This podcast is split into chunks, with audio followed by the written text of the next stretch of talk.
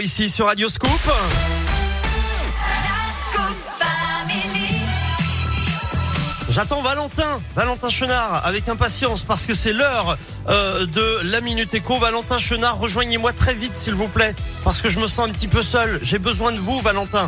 Dans les prochaines minutes, il y aura Lazara, euh, Lazara qui est de retour euh, aujourd'hui avec un nouveau titre, qui est celui qui représentera la France à l'Eurovision. On écoutera évidemment. Il y a aussi Dermot Kennedy et Shakira qui seront là. Et ça y est, il est enfin là. Valentin Chenard, bonjour. Désolé la Minute pour ce... Éco, c'est donc maintenant retour sur l'inflation ce matin, Valentin. Oui, on pourrait bientôt en voir le bout, hein, selon le gouvernement d'ici quelques mois, mais avant ça, elle s'est encore alourdie. Hein, une inflation à 11,4% en janvier 2023.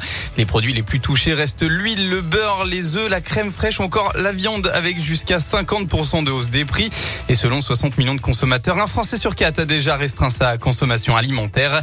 Le magazine a d'ailleurs analysé les prix pour les courses et pour 2023, on parle de 790 euros de surcoût estimé sur une année par rapport à 2021 avec une inflation qui pourrait atteindre 15% en juin. Alors un chiffre qui a quand même été contredit ce matin même par le ministre de l'économie, hein, c'est bien ça. Exactement, hein, la grande distribution alerte depuis plusieurs semaines sur une nouvelle hausse des prix dans les rayons au mois de mars. Et bien Bruno Le Maire a lui tenté de calmer les choses. Il faut arrêter de jouer avec la peur des Français, a-t-il expliqué. Selon lui, l'inflation baissera au terme du premier semestre 2023.